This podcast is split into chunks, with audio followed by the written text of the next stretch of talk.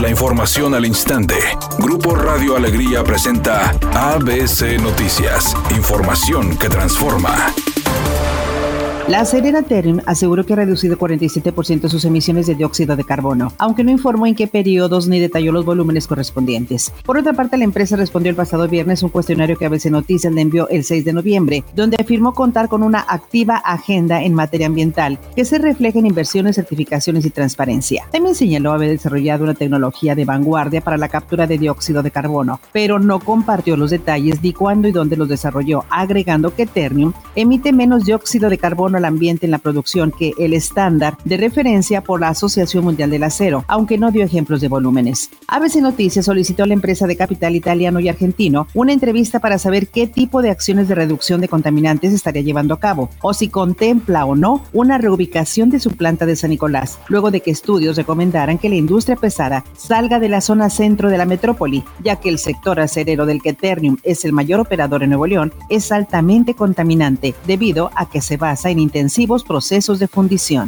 La alcaldesa de Escobedo, Clara Luz Flores, dijo que podría pedir licencia para separarse de su cargo esta misma semana, agregando que su equipo legal se encuentra revisando este tema para verificar si tendrá que pedir licencia para su registro, el cual tendría que llevarse a cabo el próximo viernes 4 de diciembre. Lo estoy viendo ya, como ustedes saben, la convocatoria dice que el periodo de registro es el día viernes y, bueno, estoy viendo las habilidades jurídicas de qué, en, qué, en qué consisten los requisitos, sobre todo en qué consisten los requisitos jurídicos para poder llevar a cabo ese, ese registro o no. Estoy también viendo la viabilidad de los requisitos jurídicos, pero además de los principios que a mí me rigen como, como ciudadana y como aspirante y como política, y sobre eso tomaré la decisión si voy a, a pedir licencia o no voy a pedir licencia.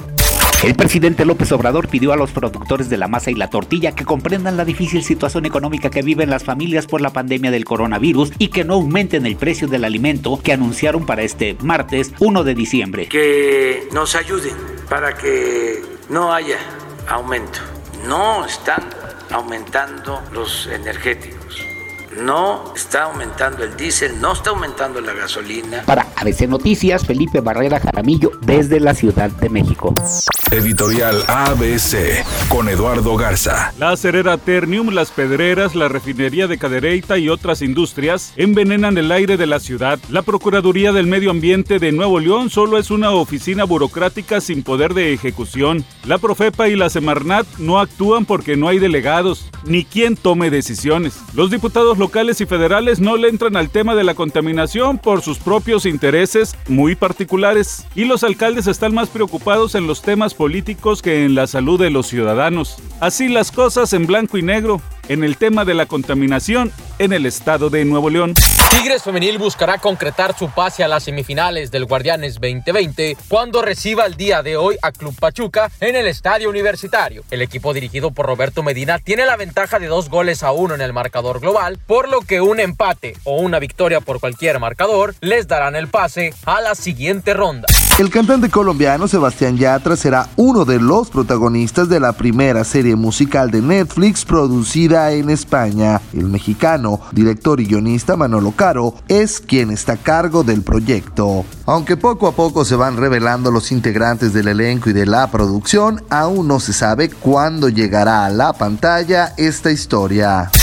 ¿Qué tal? Muy buena tarde. En estos momentos se registra un accidente en la avenida Manuel Barragán en dirección hacia el norte, esto en la lateral antes de llegar a la avenida Palacio de Justicia en el municipio de San Nicolás. No se reportan lesionados, pero tómese su tiempo ya que empieza la carga vehicular a esta hora de la tarde. Asimismo se registra un percance vial en la avenida Paseo de las Américas antes de llegar a la avenida Solidaridad al sur de Monterrey. Tómese su tiempo. Mientras tanto se registra un accidente en la avenida Concordia en su cruce con República Mexicana. No se reportan lesionados, pero si hay tráfico lento, tómalo en consideración y recuerde siempre utilizar su cinturón de seguridad y no se distraiga con su celular mientras conduce. Que tenga una excelente tarde.